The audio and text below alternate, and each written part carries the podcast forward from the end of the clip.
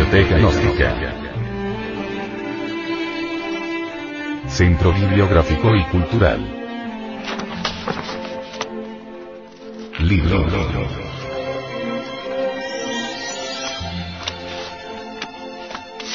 El misterio del áureo florecer.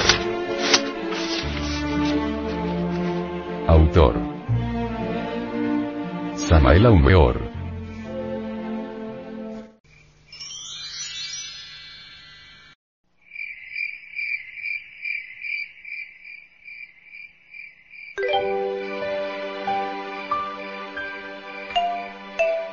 Capítulo 34. Fecundación. Es incuestionable que los ovarios emiten un nuevo cada 28 días, que es recogido en una de las trompas de falopio y conducido sabiamente al útero de los prodigios, en donde debe encontrarse con el germen masculino, zoospermo, si es que una nueva vida ha de empezar. El Sahaja Maituna, la sexo yoga, con todas sus asanas tántricas y su famoso coitus reservatus si bien limita la cantidad de fecundaciones, no es en modo alguno óbice para algunas concepciones.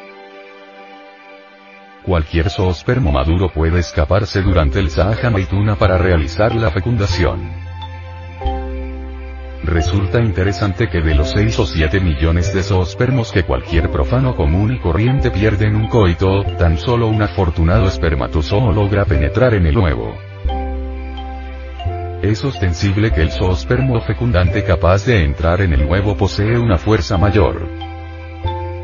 No está de más enfatizar la idea de que la dinámica del zoospermo fecundante se debe a la esencia que regresa para reincorporarse. Resulta pues manifiestamente absurdo derramar el vaso de Hermes, perder varios millones de zoospermos, cuando en realidad solo es necesario un espermatozoo fecundante.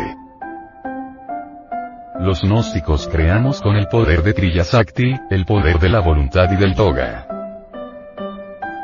Jamás en la vida derramamos el vaso del mercurio sófico. No hay en la vida fuerza más impelente en su expresión que el esfuerzo que hacen los gérmenes masculino y femenino por encontrarse. El útero es el órgano sexual femenino en el que se desarrolla el feto, el vestíbulo de este mundo donde la criatura se prepara para su advenimiento. Se nos ha dicho con gran acierto que es posible escoger y determinar voluntariamente el sexo de la criatura. Esto es posible cuando la ley del karma lo permite.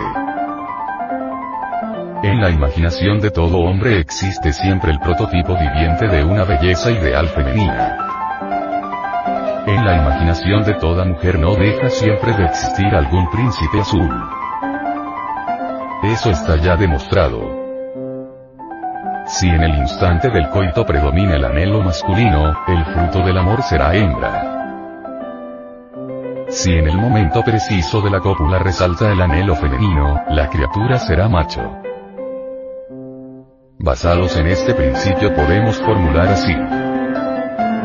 Si ambos Adán y se ponen de acuerdo para crear es obvio que pueden determinar voluntariamente el sexo de la criatura.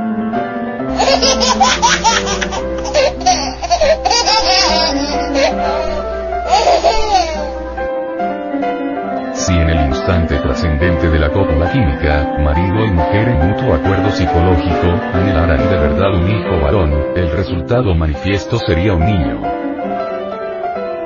Si en el momento maravilloso del coito metafísico, él y ella, quisieran ardientemente una hija, el resultado sería una niña.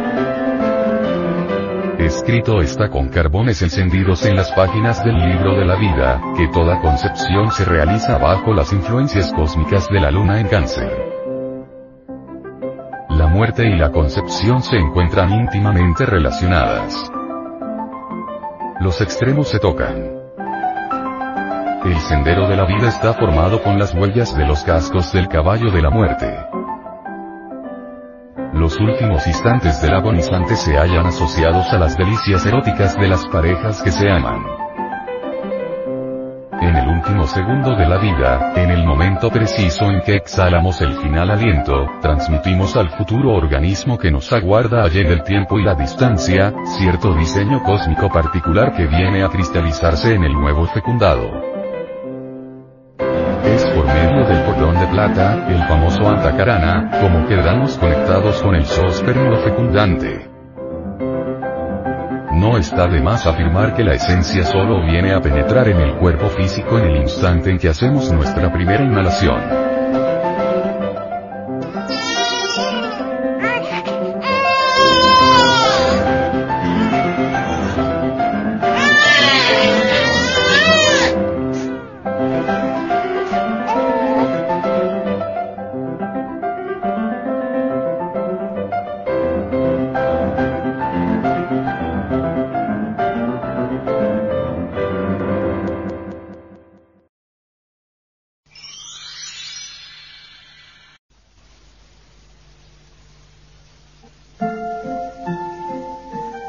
Novedosas investigaciones realizadas en la Universidad de California me lanzaron a la creación de Baby Mozart.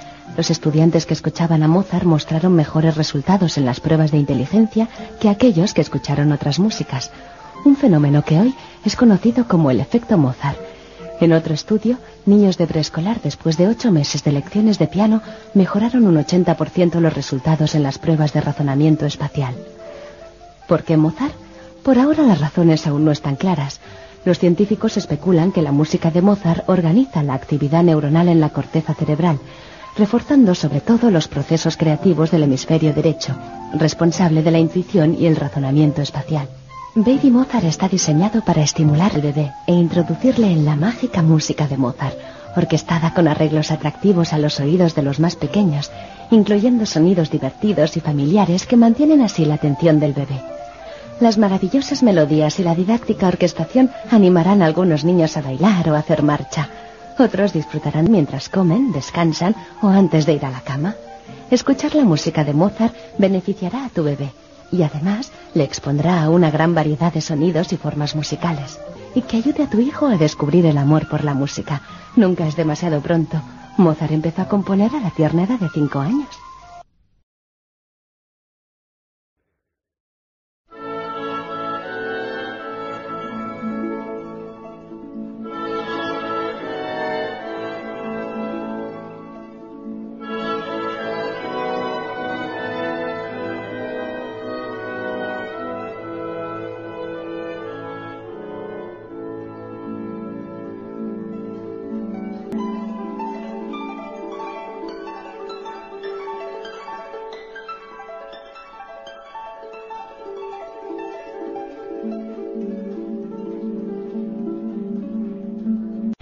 El Codetus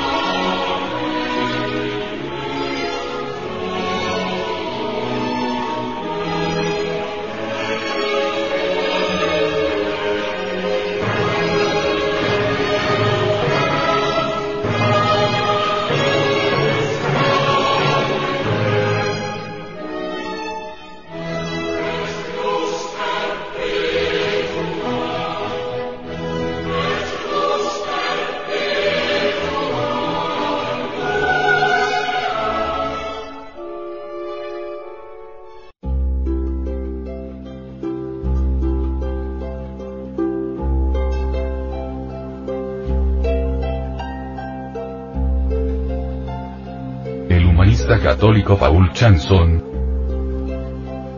en sus investigaciones científicas de la sexología humana al servicio de la moral cristiana, ha publicado dos interesantes obras formativas denominadas El arte de amar y El arte de amar y la continencia conyugal.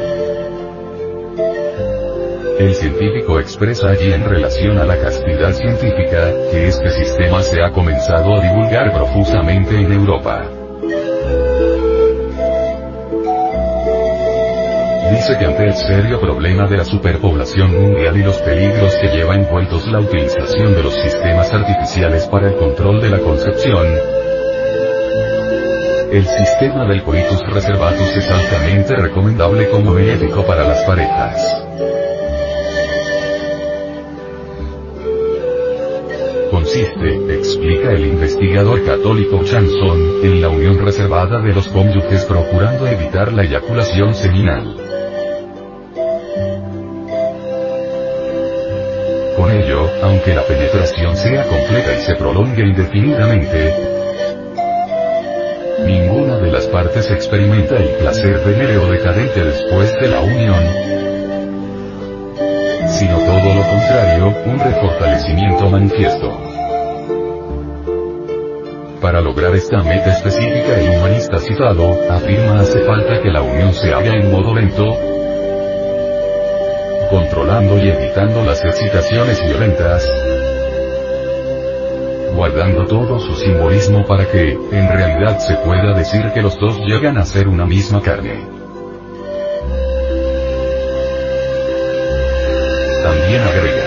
Hay que reconocer que no es fácil llegar a esta meta, pero esto se lograría si los esposos ejercieran esta unión reservada desde los primeros años de su vida conyugal.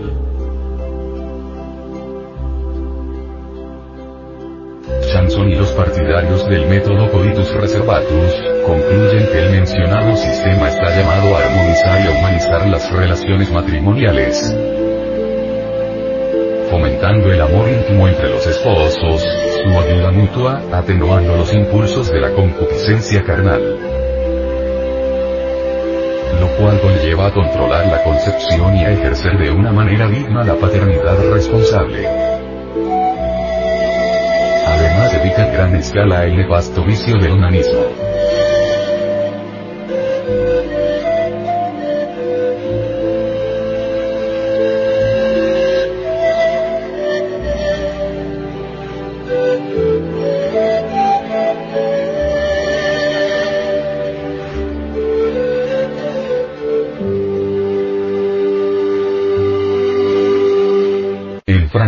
Este método de transmutación sexual entre esposos ha sido acogido con entusiasmo creciente, y encuentra promotores fervientes no solo en el laicado católico, sino también en las filas del clero.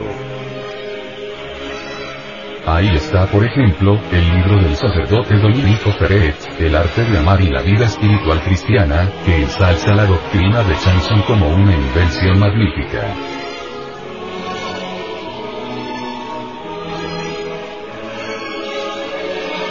Doctor Pablo Chauchar, insigne psicólogo francés, condena como desarmonizante todas las prácticas anticonceptivas artificiales y en su obra y Anticoncepción, dedica elogios significantes a los sistemas de sublimación sexual entre los esposos. Para él, la continencia amorosa y la sublimación de la libido, es una resultante de la necesidad que los matrimonios tienen que aprender a manejar para humanizar la unión como punto fundamental para controlar la concepción. La doctora Alice Stockham, M.D., impulsó definitivamente el método Carexa en su obra Careza, Ética del Matrimonio, dice. El cual tiene el don de restablecer la juventud, conservar la salud y hacer placentera la vida del hogar y suministrar todos los requisitos para la renovación física y psíquica del individuo. Cuando se practica careza no sobreviene el cansancio, ni hay sentimientos de debilidad ni de repulsión por el compañero. Cada uno anhela casi con fervor al otro.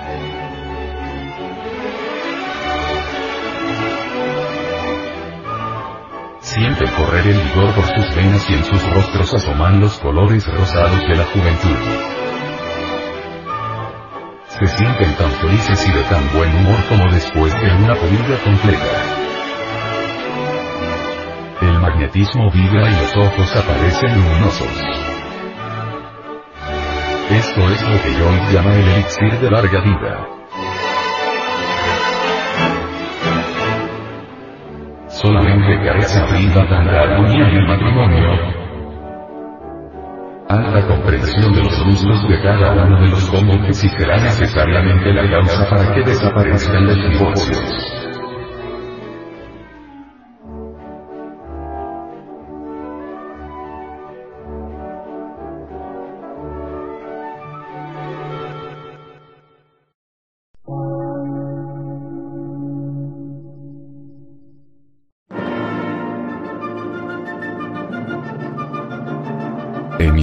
Gnóstica, transmundial. Por una nueva civilización y una nueva cultura, sobre la faz de la Tierra.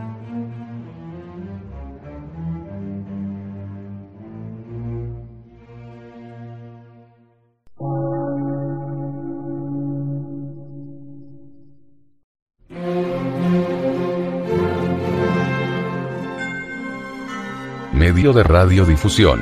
Científico, artístico, místico y filosófico.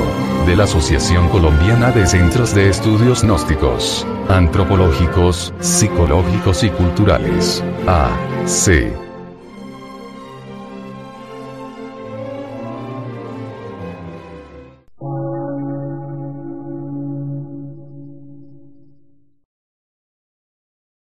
Lectura en movimiento. Difusión sin fronteras.